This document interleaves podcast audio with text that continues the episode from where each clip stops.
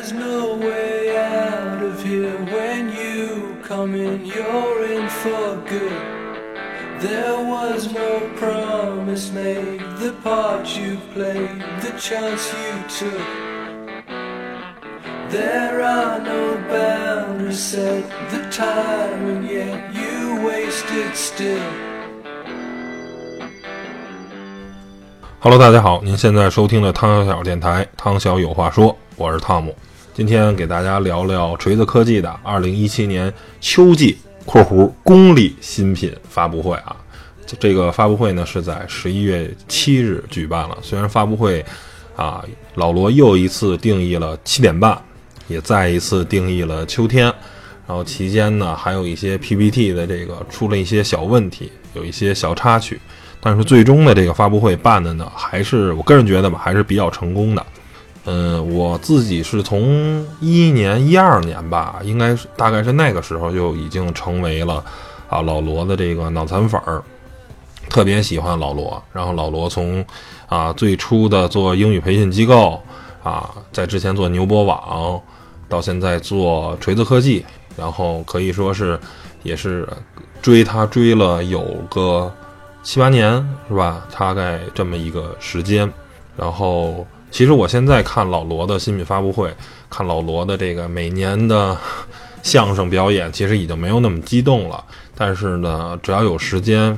啊，会去看直播。然后，即便没有时间的话，比如说像这次，我也是连夜吧，在夜里头他播完了，我直接看的一直播的这个直播，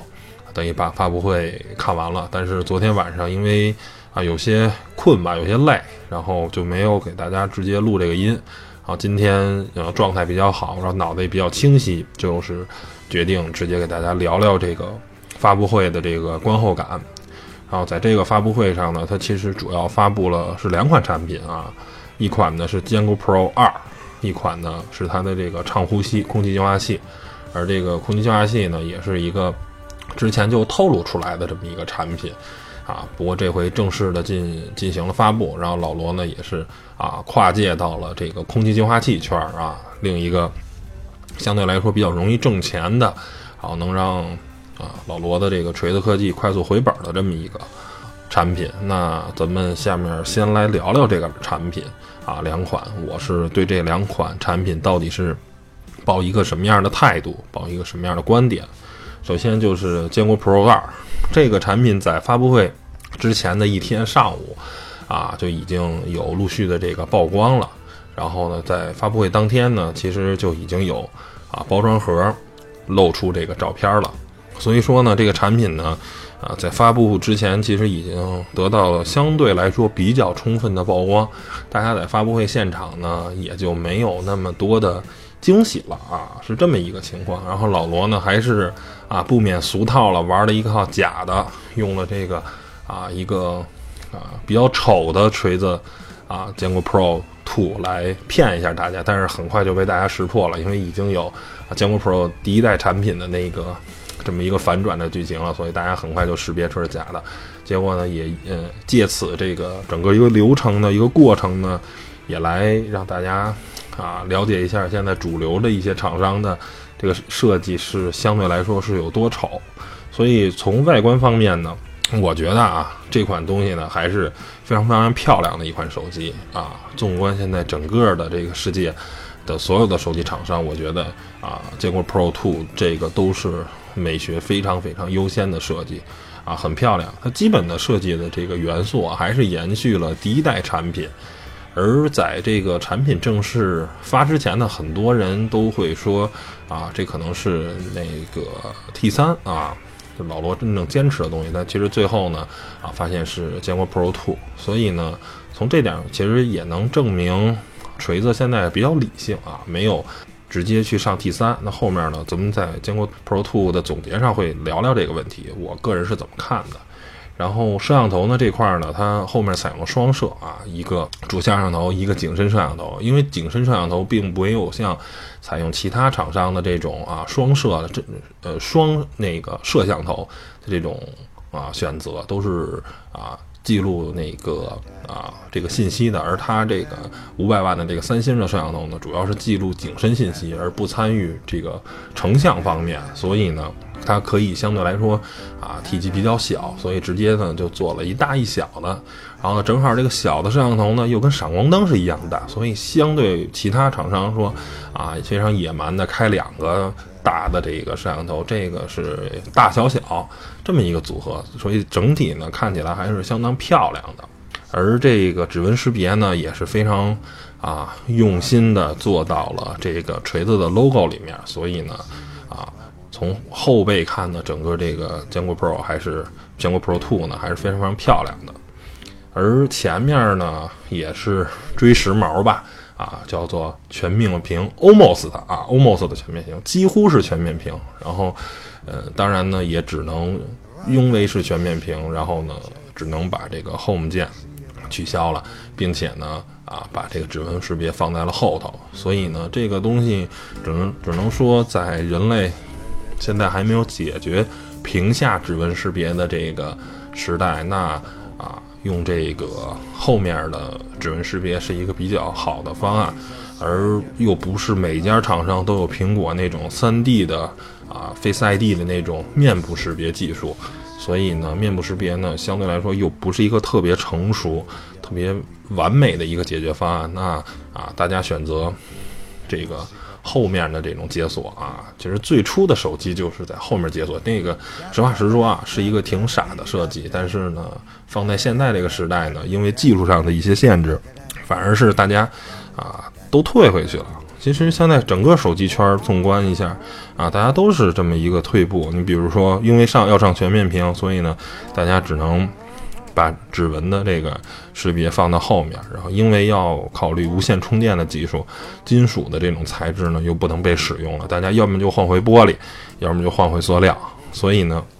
这东西有些时候是挺尴尬的啊啊！本来是金属啊这种用料，其实相对来说是一种工业上的进步，因为玻璃这种东西嘛，毕竟这个抗摔性相对来说要差一点儿，而金属呢相对来说更结实，而且。啊，这种防滑性什么的，金属可能被划一下呢，并不是特别明显啊。然后，但是玻璃呢，如果你划一下，在阳光上反一下，其实还是挺丑的啊。但是其实玻璃的硬度要强过于金属，这东西是各有千秋吧。呃，但是总体来说，其实啊，大家主流的现在还都是选择金属，但是为了全面屏以后，然后再加上这个识别以后这个东西啊。嗯，这个用再用金属可能就相对来说比较困难了，只能大家放弃选用玻璃，这个就是一个挺恶心的事儿。但是反正也挺没有办法的。还有呢，就是用了这个细红线啊，这是一个老罗在之前就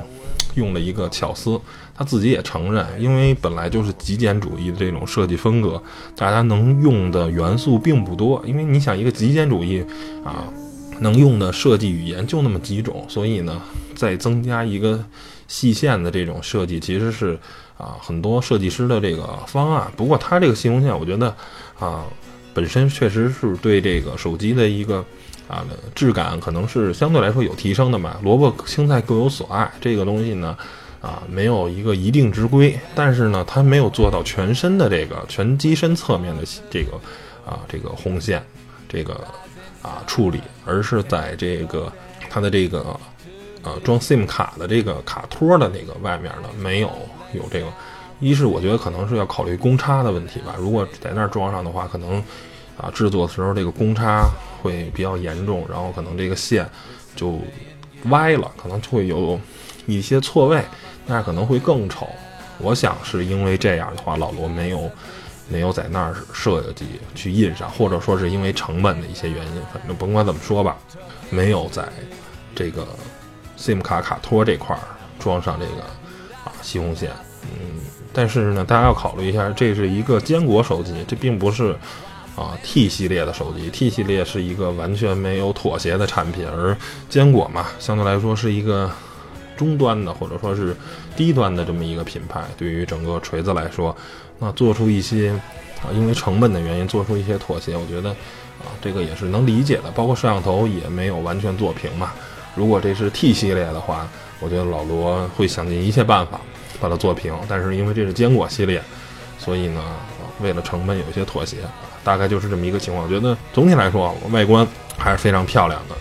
等于拿在任何人的这个手里都不会觉得是一款 low 的或者是一款啊丑的手机，这是我对坚果 Pro 2的这个外观上的这么啊一个观点。而且包括那个红色的这个暗红色的这个版本，其实啊我觉得还挺适合女生的。而且包括老罗也拍了很多的这个啊实照啊一些这个效果图，不是拿 3D 做出来，是用相机真实拍出来的。啊，整体看上去还是相当漂亮的，还是一见倾心的这种感觉吧。啊，这是我对坚果 Pro 的 Two 的这个外观上的这个看法。啊，关于配置呢，其实是一个比较主流的配置啊，骁龙的六六零处理器，然后两种运存其实是啊运行内存的选择，四 GB 跟六 GB，然后它本身的储存空间呢有三十二 G、六十四、一百二十八、二百五十六，价格。其实也就是各种组合搭配嘛，然后有三种配色，啊，分别是金色、黑色，还有这个酒红色啊，嗯，但是比较奇怪的是呢，金色这个手机呢，只有在中配的机型有啊，就是四 GB 配六十四 G 跟四 G 跟六 GB 配六十四 G 的这个手机有，然后但是到一百二十八跟二百五十六的这两个内存就没有了，其实我有点不太理解啊，不明白，因为。我觉得可能还是有一部分用户会喜欢的啊，金色相对来说 low 一点的用户啊，比如像文青可能会选择这个还是黑色的吧，西红线的这个版本。然后可能女生来说可能会喜欢这个红色啊，更鲜艳。而相对一些更普通的用户，大家你想，当年这个土豪金版的 iPhone 卖的这么好，现在本身金色的这个 iPhone 啊，整体的这个。啊，销售的这个比例还是挺高的啊，但是现新的 iPhone 八这个取消了，但是就之前有金色版的 iPhone 的时候，还是卖的还是不错的，所以觉得这个金色的这个坚果 Pro Two 应该应该是有一部分人的比例要买的，结果就没有覆盖到全系，我特别不理解啊，因为红色的这个最低配是没有，这个我可以理解，可能是因为一些成本吧。的原因。啊，没有做到全系。那金色的这个，啊，如果是成本特别高的话，那可能你应该只配在高配车、高配的这个机型上。而现在是只有中配，最低配的没有，最高配的也没有，只附带在中间儿。这个我不是特别理解啊，不知道这个老罗这边的锤子科技他们这些工程师跟设计师是咋想的，我也不知道是因为成本原因还是什么。反正我一直是这个问题没有想明白啊。这是关于配置上的一些。方面的介绍，其实我觉得这个配置还是一个啊比较中规中矩的一个啊拿得出手的性能啊，因为它不是 T 系列，然后因为一些成本的原因，还有预期售价的这个原因，那它没有办法上现在的这个高通的这个 CPU 的这个最强者啊八三五啊，我觉得这个也是一个挺好的选择。如果啊现在要是上八三五的话。如果明年老罗假如三四月份要再发布新机啊，希望它的春天定义不要太晚。那如果高通还没有新的处理器上的话，那它的 T 三装什么啊？我特别纳闷啊。如果八四五或者是什么八三六，就是更进阶版本的高通的处理器没有发布的话，那如果它现在就是强行装上八三五的话，成本可能要再提个几百块钱。那到时候机皇它的这个旗舰的 T 系列装什么，这是一个啊很大的问题。然后第二个就是因为现在其实国内的一些主流的厂商的啊处理器都是六六零，你看小米的 Note 三呀什么的，包括 OPPO、vivo 这些主销的啊，大家都装六六零。六六零是一款非常不错的处理器，它的性能大概是等效于之前的机皇。啊，骁龙的八二零、八二幺的那个水平，大概性能是在这个伯仲之间，但是功耗呢却是非常相对来说非常低的，只比六二五可能啊高出一部分而已。那这时候再配上一个啊大的这个运存的话，其实整个这个机器的性能是能满足绝大多数人的大多数应用，包括实测啊有媒体实测玩王者荣耀这个比较火的游戏，其实开了高帧率模式，大概也能稳定在五十六、五十七这个样子。那其实对于大多数人来说，这个性能是够用的啊。那如果您只是平时啊刷刷微博啊、发发微信啊，然后再玩个斗地主什么的，那这个其实啊性能绝对是绰绰有余的。那而这个配置呢，相对来说价格其实看最低配的，它已经下探到一千七百九十九元了，而最高的价格也不过是啊三千二百九十九。当然那是二十二百五十六这个特别大的内存的，属于这种储存狂人的，但是一般人可能并不会使用，所以它主要的覆盖呢还是两千两千五这个价格区间。那相比啊，可能 OPPO、vivo 那些动估三千元的。一些手机来说还是挺便宜的，而小米啊的 Note 三啊，大概也是两千两千三左右这个价格，等于说基本上能跟啊小米的做到的这个价格差不多啊，可能两者都的价差不会超过五百块钱，所以可以说这个坚果 Pro Two 的价格跟这个啊配置方面还是挺良心的，跟老罗之前的那个状态完全是不一样的。而老罗之前其实他也分析过，也在跟另一个罗胖子罗振宇的对话中，其实也聊过。其实老罗之前的 T 一啊啊 T 二手机并不是配置低，而是因为它是个小厂商，它在设计这款手机选择用这款 CPU 的时候，其实是。没有任何问题的，跟其他厂商是几乎同步在开发，但是因为它是个小厂，它的研发时间极长，而且老罗又不愿意妥协这款产品，等于别人可能从立项到这个手机啊，最终被制造出来，开发布会发货可能是五个月的时间，而老罗用了八个月甚至十个月的时间，比人家要多出一倍，或者说是百分之五十的时间。那再过三四个月，你再拿出这个配置，其实你已经不够亮眼了，而。即便在发布会刚发的时候，其实你对外销售可能那还有最后一个时间节点，还能卖出去，但是老罗的产能又跟不上，研发不给力，生产也不给力，那最终可能要晚于竞争对手交货，可能是六个月的时间。那六个月以后，人家都开始降价，而你这刚出来，刚能正式销售，那这个其中的这个啊配置上的差异，人家恨不得新一代的机器。又出来了啊！人家可能你刚出八零幺的处理器，人家已经出到那个八幺零的处理器了。然后你刚上八幺零的，人家都出到八二幺了。你永远比人家落后半年的时间来发布、来交货，那最终的这个结果是可想而知的嘛。而现在这个老罗啊，他的这个产品啊，供应链啊有吴德州加入以后，其实整个这个产品的速度啊都是正常。虽然现在也比小米或者也比 OV 要慢上三个月什么的，但是基本上还是跟着它。包括现在产能，虽然我发布会可能比晚开三个月，但是我的这个出货能跟得上这个配置，而且六六零这个配置，可能我觉得未来卖到今明年的三四月份，可能都是一个。这个价位手机的一个主要的这么一个搭载的处理器，如果啊六系列的处理器还没有骁龙还没有更新的计划的话，啊这个处理器还会卖啊相当长的这么一个时间。这个就是关于配置跟价格的方面。那系统方面呢，其实发布会上他说那个啊朱孝木上台讲了 Smartisan OS 四点五的一些特性，其实更多时候吧是优化，包括 BigBang 啊，包括。One Step 一步啊，这些所有的东西吧，其实更多都是优化。而让我觉得挺有人文关怀的，就是这个盲人辅助的这个屏幕识别的这个功能。我觉得盲人辅助这个啊功能还是非常赞的，因为有那么多很赚钱、很牛叉的厂商都没有想到啊，在智能手机这个时代，盲人到底应该怎么使用。智能手机，而老罗这个非常有情怀，并且有很多人文关怀的这么一个公司，把这个功能想到了。包括其实之前它，SmartOS 就出了一个这个老人的这个远程协助，然后结果现在呢又出了一个盲人的东西。其实我觉得这个系统啊，真正有多少人用或者是怎样，其实真的不重要。从这个方面，其实我们能啊让这个公司对我们有一个感动的这个东西啊，让我们真正觉得。这是这家公司有追求的这么一个，而不是只是纯粹的为了赚钱。在公司盈利、为了赚钱的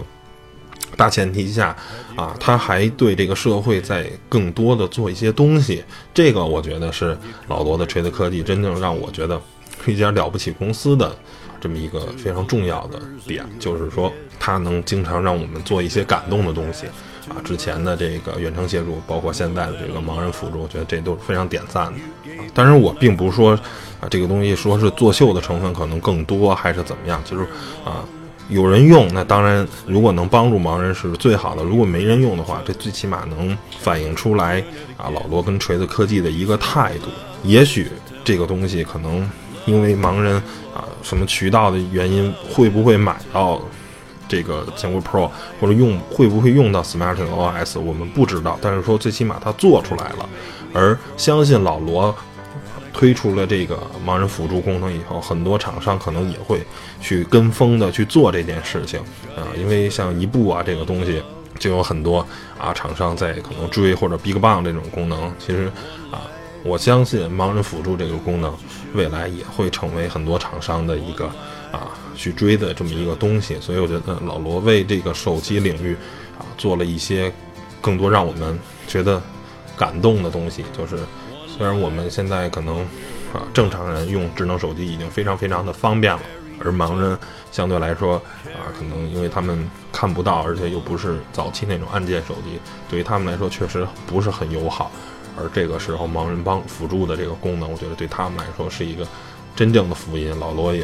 啊为此做了一个啊很好的表率作用。这是我关于 Smartisan OS 的这个看法。最后给这个坚果 Pro 做个总结吧。它的第二代产品，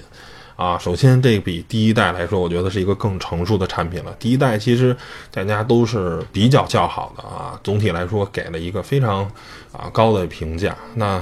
唯一的小瑕疵呢，很多人就是说，哎，这个手机啊什么都好。就是为了美观，他娘的硌手啊，对吧？而且老罗也很逗趣的做了一场直播，然后在演示他的手机是如何的能削苹果啊。其他的手机只要你使劲的话也能削苹果，而在坚果 Pro 二上的这个功能呢，就啊缺点呢就被啊相对来说优化了啊。这个手机相对来说变得更圆润了一些，整个这个倒角也没有那么硌手了。而它的这个潜在用户，我觉得老罗定的也很明白。首先呢，就是适合给 iPhone 的用户当做备机，因为 iPhone 的续航大家都知道非常非常的差，基本上呢连一天都坚持不了。而啊，从坚果 Pro 正常一天半，极限呢能做到两天，而坚果 Pro 这个 Two 呢续航可能还要再提升百分之十啊，所以说基本上。重度使用，你可能一天都不会没电，可能都能一天多。然后呢，如果中轻度使用，分分钟就是两天。那对于苹果手机的用户来说，我觉得这是一个非常好的备机，而且你还是一个安卓系统的啊。苹果有一些不那么尽如人意的东西呢，安卓可以非常好的去解决。所以呢，对于苹果手机来说，坚果 Pro Two 是一个非常好的备机，而且还是双卡双待的。第二个呢，就是 OV 的一些潜在用户。啊，大家都知道，OPPO 跟 vivo 其实现在非常给力，但是总来说吧，就是 OPPO 跟 vivo 的手机好看，但是长得太他娘的像 iPhone 了，对吧？可如果你想跟 iPhone 有些不一样，然后让人拿出来觉得有些新意，有一些不一样的来说，我觉得这个相对硬朗一点的这个。锤子这个坚果 Pro Two 是一个好的选择。此外呢，因为老罗不再那么像 T 系列那么追求极致的性能，然后价格高高在上，然后它手机还不怎么赚钱。而这个呃坚果 Pro Two，我觉得啊应该能给线下，能给这个啊地推能留出一定的利润。所以呢，啊它在线下销售或者说是在线上，可能会相对来说呃会更容易一些，而且。考虑跟 OV 同配置四 G 加六十四 G 的话，OV 的手机都要卖到三千块钱左右，而老罗的这个两千出头就有了。其实从网上讲，他是有钱赚的。然后在线下呢，其实你大家你看配置差不多，然后呢，这个我这个手机还便宜了啊几百块钱。当然可能配置上有一些啊，相对来说可能没有 OV 丰富。老罗也自己承认，他在摄像头上确实做的很差啊，比主流大厂还有很多的差距。那我相信吧，在啊未来的三到五个月，可能相机的这个优化可能会更好一些，然后会做的更出色。那对距离 OV 的差距可能会越来越小。包括我觉得，可能对小米啊，也是一个打击，因为现在小米大家可以看到战略也是在啊改变，原来就是玩命拼下性价比的这个产品，现在像那出的 Note 三呀，包括小米的这个五 X，都是非常明确的要走线下要赚钱的这么一个产品，它已经它考虑小米的这个成本跟它的整个供应链。这款手机应该是能给线下留留下几百块钱利润的，能让线下走开的，啊，所以呢，觉得坚果 Pro Two 真的是一款非常成熟啊，完成度啊非常高的，已经有和主流的一些厂商真正正面抗衡的力量，它几乎啊没有特别明显的缺点，这个是具备一个畅销手机最基本的，就是你一定要是没有明显的缺点的一个手机，啊，如果你是一个旗舰机，对吧？如果就像啊，现在三星的 S 八呀，或者苹果八呀，iPhone 八啊，或者说是其他的厂商啊啊，这个华为的这个 P 十啊、Mate 十啊，这些产品，你所有的像在各个方面，照相啊、续航啊、屏幕啊、系统的性能啊，你应该都做到最少八十分，而在每家厂商呢又有自己的特点，对吧？那在一些啊亮点方面，你应该试图做到九十五分或者是一百分的这种产品。只有这样的产品，你才能对得起啊旗舰机的这个性能。而老罗的这个 T 一 T 二，在当年那个时代，可能有些东西是一百分，而有些东西仅仅可能连六十分都没有考到，是三四十分这么一个水平。那很显然，你这个是不能堪当旗舰机大任的。旗舰机一定是所有东西都是良。某几项是优，这叫旗舰机，而老罗是有几项是优，有几项是差或者是中，那你这个东西没法当做旗舰。而现在这个中端手机或者是中端的手机吧，就是两千块钱这个到三千块钱这个价格的手机，那可能对于很多项是你最少达到六十分，某几项达到八十分或者说是九十分啊，这个是你一个手机的这个。想畅销，想做一个大众品牌，而不是一个小众品牌、一个文青品牌的最重要的一个点。那现在很显然，坚果 Pro Two 已经做到了，它基本上所有东西都没有明显的短板，最起码都是六十分的这个水平。那可能在设计啊，在系统上，在某些人文情怀上的这些东西啊，做到了八十分、九十分的这种高分。我觉得总体来说，坚果 Pro 是一个完成度啊，跟相对来说性价比都不错的一个产品，这是我对坚果 Pro Two 的这么一个观点。那第二个呢，就是关于啊畅呼吸空气净化器的这么一个产品。这个产品呢，我觉得首先最大的意义啊，并不是这款空气净化器，而是老罗用一个小时的时间啊，整个发布会大概是两个多小时，不到三个小时，老罗足足用一个小时的时间向。所有人讲了中国目前空气净化器市场的一个现状是有多么的不堪，这个市场是多么的呃混乱。我有一期节目啊，大家可以去翻，讲的就是空气净化器，大家可以去好好听一下这期节目。如果您想买空气净化器，想了解空气净化器，在今天呢，我就不去啊每一项的性能去具体赘述了，因为啊可能要花的时间确实太长了，大家去翻之前的节目去找。没问题，给大家特别明细的讲了整个空气净化器的这个东西。所以，因为大家很多时候对空气净化器并不了解，而像现在的空气净化器的两个非常牛的厂商，一个是 AirX，一个是三五二，这两家呢又没有像老罗这样的产品经理跟对外宣传的这种 PR 的能力，所以他们真的是在默默无闻的在造，只是只有一些相对比较极客，相对来说比较。了解的人可能才会选择这两个品牌，而大多数人买东西肯定都是品牌优先嘛。就是我们不了解一个产品的时候，不了解一项东西的时候，如果我们大家不懂手机，那我肯定会买大品牌，可能首选 iPhone，然后是三星或者是华为、小米。OPPO、vivo，对吧？而这时候，像锤子啊、一加这种新品牌，甚至还有一些死去的，比如像大可乐啊什么的，那些手机绝不会成为我们选择的对象，对吧？因为我们并不了解这个，这这这个厂商是干嘛的？之前是吧？他在搞什么？肯定是一些大品牌、知名的品牌更容易被人接受啊！这个是在全世界任何一个行业都是这个样子的。那所以套用这种情况。他家会盲目的迷信空气净化器的一些传统品牌，比如像霍尼韦尔啊，比如像 Blue Air 啊，比如像松下呀，啊，比如像夏普啊什么的，就是这些等等的一些啊日系啊或者欧系的品牌，他觉得啊他们是国际大品牌，他们怎么样怎么样啊，他们肯定的做的产品很不错，但是造成的后果其实他们的产品啊性价比跟性能来说都很差，他们的价格非常非常的贵，但是他们的性能真的可能。只能说是入门啊！老罗用整整一个小时的时间，就向大家在阐述这个观点啊。老罗也把自己的空气净化器一下把 CADR 值就做到了八百，这已经是目前啊中国国标的最高标准，就是再往上人家就不承认了，对吧？所以我觉得老罗这个首先非常赞，而且他把所有的这些详细的这个参数啊都公布出来啊，然后包括滤芯儿啊、CADR 值啊，包括还要。聊到了这个静音这方面，这个我觉得跟大家啊一定要说一下，就是你看一个空气净化器，一个是四百，一个是八百啊，但是您可能觉得我们家可能就是三四十平米，那四百的理论上是可以满足的，我为什么要买一个八百的呢？但是结果就是，如果您用一个四百的空气净化器，您要开到最高档，那这个时候，即便是一些国外的品牌，它用的很好的电机，但是它全啊这种功率工作的时候，它的。啊，噪音也绝不会低于五十五。而如果您是一个八百的这个 CADR 值能力的，就是我只需要 达到一半的这种功率，这时候它的啊分贝数可能只有四十五啊，只有四十八，连五十都没有超过。而另一个可能都啊五十多了，接近六十了，这个差十个分贝，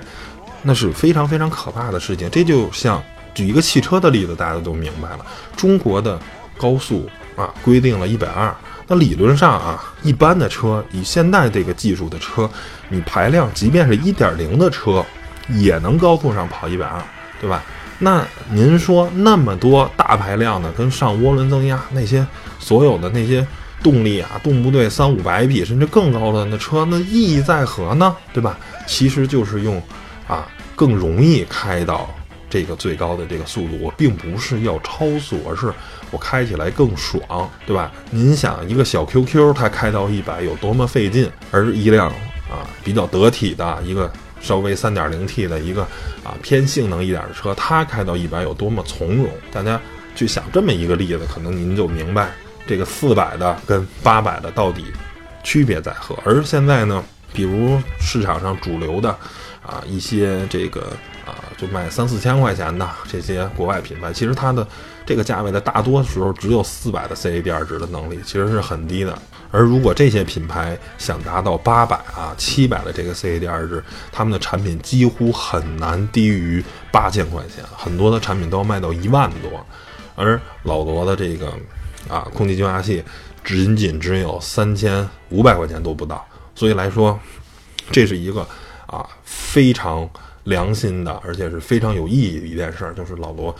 通过它的这种传播能力，让大家所有人知道了我们现在空气净化器市场是有多么的不堪。嗯，下面呢，我们就要说说那这个畅呼吸空气净化器它到底怎么样呢？其实实话实说啊，这个空气净化器的绝对的性能，其实啊，距离刚才我说的两款真正的有实力的厂商。啊，这个两个老牌厂商还是有一定差距的，就是三五二跟 Air X，但是尤其是相比 Air X 来说，啊，其实性价比来说呢，啊，确实还是低了一些。那这个数码达人啊，硬哥其实做了一个这个列表，啊，大家可以有兴趣去翻他微博。那不管是从价格呀，还是从滤芯的这个价格，到这个每档的噪音，还有这个滤芯的这个。存灰量跟存霾量来说，其实啊，这个畅呼吸的性能呢，都不是特别特别的啊顶级，都是属于比 R X 可能要差百分之十到百分之二十的这么一个这个能力上的这个缺陷，而价格呢，相对来说目前看还要再贵几百块钱，所以总体来说呢，确实不如那两个品牌，但是呢，它还是一款很值得购买的产品，我只能说是。您如果不想买三五二跟 L X 的话，那老罗的这个是目前啊第三值得购买的空气净化器啊。您觉得啊那两个品牌我没有听说过，我不想买，那您去买老罗的。而如果我能接受这两个品牌，那肯定是那两个品牌更值得买。而在这两个品牌之间呢，LX 啊又是一个啊更值得买的这么一个品牌。不过我相信啊，因为三五二刚刚拿到了两亿人民币的这个投资，相信拿到钱以后，三五二肯定会再出它下一代产品。下一代产品啊铺上来以后呢，我觉得肯定对这个 LX 跟老罗的这个长呼吸会形成新的绞杀。因为对于空气净化器领域来说，两亿的融资真的是挺大一笔钱。因为老罗其实只不过拿到了八亿到十亿的融资，加上供应链金融，老罗当时啊，在这个受极客公园的这个采访时候，他说他自己有十几亿的资金，那其实更多的时候应该是砸在手机上了，而到空气净化器，我觉得可能是三分之一甚至都不到，而且他还要钱去做下一代手机跟计算平台，所以啊，大概就是这么一个情况。老罗的这个，如果您是罗粉的话，可以去买；如果您不是罗粉的话，就是想啊用最便宜的价格买一个最值得购买的空气净化器，那 R X 是最好的，三五二其次。像这个三者里不太值得购买的是老罗的这个，但是我觉得老罗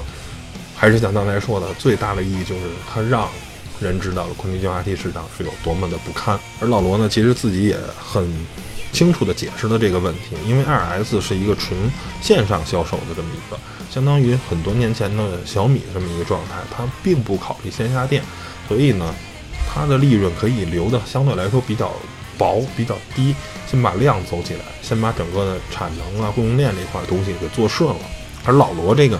东西想得特明白，我上来就是要赚钱，我就是要拿空气净化器挣来的钱去补给锤子科技，去补给手机业务跟。下一代的计算平台，所以我必须赚钱。而空气净化器这个东西嘛，相对来说，可能线下店的啊这种渠道还是啊占很大的一部分，而且包括电商等等方面，我需要赚钱，我需要留足够的利润。而这个时候，如果定的太便宜的话，就留不出利润了。这就是像小米跟 OV 的区别啊。小米因为其实定价相对来说比较便宜。最终没有给线下店留出利润，那卖一台小米手机提五十块钱，卖一台 OPPO 和 vivo 能提五百块钱，那您觉得线下店的这个服务人员会想卖哪个手机，对吧？包括线下店其实要烧大量的钱，这点大家可能不知道啊，我不知道在之前的节目中讲没讲，在啊二零一六年的年初的时候，小米当时是一时无二的，是非常非常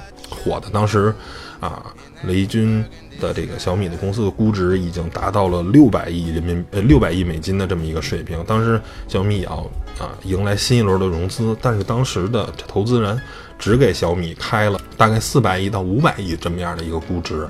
啊，雷军等于是对这个估值不是很满意。当时好像新一轮的融资小米会拿到一百亿啊，大概这个级别的这么一一轮新的这个资金。那结果呢，就是因为。雷军没有要这笔钱，让 OV 啊有机可乘，一下取得了现在的成功。而雷军当时拿这笔钱的最大的这个理由，就是要铺线下店，等于给了 OV 两三年的这么一个时间窗口，OV 的才有了今天啊，就是这么一个情况。其实对于啊白色家电来说，可能线下店或者网上这个利润，你一定要是留足的，不留足的话啊。很有可能面临的就是各方面的推广不利呀，包括老罗还要说花三个亿去砸广告嘛，那你广告钱从哪儿出呢？肯定从空气净化器里出嘛。那我现在一台空气净化器啊，可能这种情况下一台能赚一千块钱，而如果不这样的话，一台只赚一百块钱，赔本赚吆喝的话，没有利润只走量的话，那这个三个亿的广告费从哪儿出呢？对吧？就是这么一个情况。那最后呢，给老罗跟他的锤子科技做个总结吧。首先呢，我觉得锤子的销量呢，尤其是坚果 Pro 啊，这个今年春季这个秋夏季发布的这个产品呢，啊，我觉得还是挺喜人的。一百万的销量用了六个月的时间，而老罗的锤子科技用了五年的时间呢，才卖出了两百万部手机，等于是这一百万部手机让锤子科技起死回生了。如果没有这个坚果 Pro 的成功，啊，老罗可能现在锤子科技就死了。当然，这个销量呢，也没有达到老罗的预期。当时老罗那个啊接受采访的时候，他当时非常乐观的认为，可能今年啊卖个三五百万部都没问题。但是现在看坚果 Pro 一个才卖一百万，然后这个坚果 Pro Two 销量还是未知的。我们即便给很乐观的来说，啊，它也卖一百万部，那今年老罗整个的销量可能也不过是两百万部啊，到头了这个这个这个样子。然后可能未来坚果 Pro Two 在明年还会继续卖，但是就考虑今年现在还剩两个月的时间，再卖一百万部，两百万，对于都不要说 OV 呀、华为这些厂商了，就是现在基本上两百万部都不能算是上牌桌的一个选手啊，因为刘作虎的这个一加大概还一年能出货量啊。两百万部以上啊，甚至是三百万部，包括全球的销量可能会数据会更高，会更漂亮。所以前十可能老罗都没有进啊，还不是一个呃牌桌的选手。原来可能是在麻将厅的外面，现在是进屋了，但是还没有坐上桌打牌。坐上桌打牌的这四个人呢，肯定是华为、小米、OV 这四个人。所以总体来说吧，老罗这个啊。从销量看还不是特别乐观，所以呢，做空气净化器呢是一款赚钱之道。凭老罗的这个口碑啊，这张脸大家还是很很认的。就是在一个非常不能说是肮脏吧，在一个非常不堪的市场环境的这么一个产品里，老罗这个还是一股清流的。而手机呢，它不是不堪，是已经非常充分竞争了。所以呢。你想试图改变什么是改变不了的，比如当年英语培训很乱，那老罗的这个英语培训呢，其实到后来还是取得了呃不错的这个成绩啊，最起码赚钱啊等等方面都还不错，不像这个干手机啊赔了，现在前前后可能十个亿都赔的都有了。那相对来说，空气净化器这个市场现在目看其实挺不堪、挺乱的，相信老罗杀进来呢，能从里面呃。赚起一定的利润，能淘到一桶金啊！这是关于锤子的销量的这个问题。第二个呢，就是说老罗他们要搬到成都啊，大家应该也都知道，罗永浩新的这轮融资就是啊成都政府领投的。那可能当时对于投资的条件就是啊锤子科技要搬到成都，那而且这个搬可能不仅仅只是。客服啊什么办，而是整个研发中心去办。这个其实对于锤子来说，并不是一个好消息。长远来看，北上广的工程师还是设计师来说，都是最优的。这个东西是毋庸置疑的。甭管这三个城市有多么的不堪，有多么的不好，但是你不得不承认，中国最好的在 IT 领域的人就在这三个城市。那如果你不在这三个城市作为你的研发中心来说，你的产品。我相信可能很难去非常非常的牛叉，但是对于老罗来说，这个是五年、十年以后要考虑的问题啊！这可能为锤子科技未来的发展会埋下一个伏笔，就是它在人才的方面可能相对来说不如其他厂商那么强。但是摆在现在的问题，就是二零一六年的秋季是老罗最惨的时候啊，公司几近。濒临崩溃，濒临倒闭，而这个时候有任何人答应给你一笔投资，你肯定是毫没有拒绝能力的，先拿过来再说。而人家投资的时候有一个附加条件，就是你能不能搬到成都，先搬了再说，先答应人家。而且现在呢，啊，因为你答应人家，现在在履行你的承诺，我觉得这是一个成熟商人应该做的。你现在拿人钱你不搬，你这个肯定是不像话了。所以五年、十年以后，可能对于锤子来说。搬到成都不是一个明智之选，但是活在当下，如果不搬成都，可能成锤子科技已经死了啊！这是我对于他搬到成都的一个观点。成都再好，它毕竟留住的人才是不够多的。这个可以大大家举个例子啊，啊，韩路的老司机，大家应该都知道，原来是在雍那个颐和园那边上班，其实是挺好的地儿，租金也便宜，然后呢，啊，各方面其实办公环境都非常好，非常不错。但是为什么韩路还要搬到一个更贵、更相对来说没那么好的望京来上班呢？最简单，就是因为在望京能招到 level 更高、水平更高的，甭管是程序员来说，还是设计师，还是各个方面的人都能招到。而在那边，在颐和园那边招不到啊更好的人。所以关于搬家的这块呢，啊，就大概是这么看吧。嗯，还想说呢，就是老罗啊，从一个理想主义者，现在呢，慢慢多了越来越多的商业现实，变成一个彻彻底底的商人。我觉得这是一个啊挺好的现象，因为如果你是一个理想主义者，你的创业没有问题，但是当你过于理想化，没有商人那方面的话，最终可能是很可悲的啊。老罗也用他五年的时间来证明了这一点啊。你一个商人可以有理想主义，但是你拿着理想主义啊，完完全全彻彻底底的理想主义在创业的话，我觉得这是一个。非常错误的事情，嗯，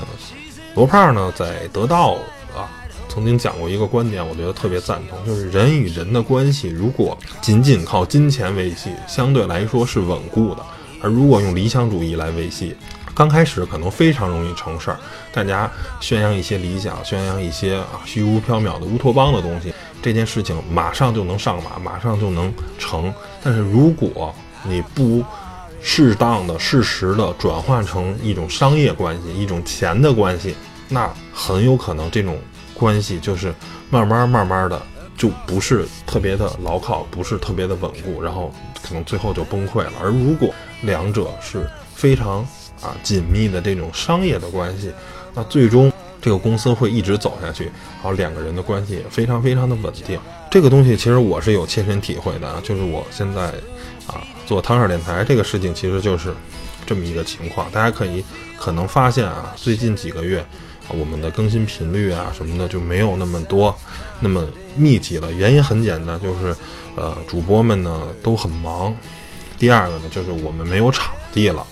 所以呢每次呢录音呢还得去约一个书店的会议室啊，是这么一个情况。这是一个非常现实的情况啊。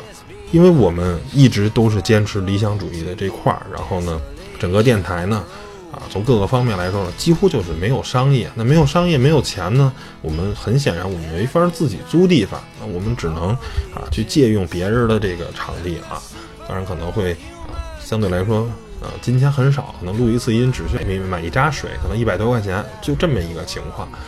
那如果租一个场地呢，一年几乎最少的一个办公室，比如像。租之前雍和宫的场地，啊，也得六七万块钱吧，然后什么都算上，它可能七八万块钱，大概需要那么多钱。那原因很简单，因为我们电台不盈利，我们交不起那七八万块钱。没有这七八万块钱呢，我们就没有固定场地录音。那 OK，我们仨人可能跟 Steven 跟齐哥聊好了，啊，这周能不能录音？然后啊，大家周三才定，OK，能录音没问题。这时候去人家这个读书的这个书店去想这个借用这个场地，人家说：“哎呦，不好意思，您约晚了，这个场地已经满了，嗯，这周可能就录不了音了。”而如果我们有盈利，我们很赚钱，那可能我们就租下一个场地，固定的场地，我们随时想用，随时去。而如果我们有更多的钱，可能录音每期可能是有固定盈利的。那大家为了这个盈利的这个钱，那可以可能推掉一些工作上的事儿，或者是怎样怎样。因为啊，大家都要养家糊口。而如果录一次音，假如有一千块钱补贴，录一次音就有一千块钱，甭管是打赏也好，还是商业合作，甭管是什么，这个钱从哪儿来？有钱进来，啊，那大家可能就这个班儿可能就不加了，或者这个什么什么事儿，我就先暂时先不处理了。我赔得起这个东西，大家人最后其实都是，啊，不是说呢金钱至上，而是说，当你抛开生计来聊理想主义，连饭都吃不上的时候来聊理想主义，是一个很扯的事儿。当然不是说我们吃不上饭，只是来举这么一个例子。当现实主义跟商业在我们面前的时候，理想主义其实有时候非常非常的脆弱啊，理想主义非常非常的显得那么啊。非常的不堪，这个也就是我用我切身的体会来啊聊聊老罗的这个锤子科技的这个变化。我觉得现在锤子科技是一个啊非常正常的一个企业啊，我们赚钱，我们合理合法的赚钱，然后呢，我们还能让这个世界相对来说变得更好一些，而不是啊只有那些平庸的、碌碌无为的这些手机啊，我们可能在设计上，我们在我们的系统上都是有很多亮点的。那这个时候，我觉得这样的锤子是非常非常健康的。而它出的产品呢，甭管是未来的 T 三还是现在的坚果 Pro 跟坚果 Pro Two，可能都是一个最起码是及格，或者说是最起码是良，某几项是做到优或者做到中，当然是不同的旗舰机跟中高端的手机，啊，是这么一个情况。我觉得未来的锤子科技应该会活得很健康，因为老罗用自己五年的几乎要破产的这种。情况来感受了商业是有多么的残酷，那理想主义面对商业现实的时候是有多么的不堪一击。那重新啊再复出、再重新再上路的老罗，我相信会未来走的会啊比之前的五年会顺得多。他也更明白我到底用户需要一款什么样的产品，而我的强项是什么，我能给他们提供一款。啊更能符合绝大多数人使用习惯跟诉求的这么一款手机。那关于老罗，关于锤子科技的这个新品发布会的观后感就是这样的，带给大家，谢谢大家收听，拜拜。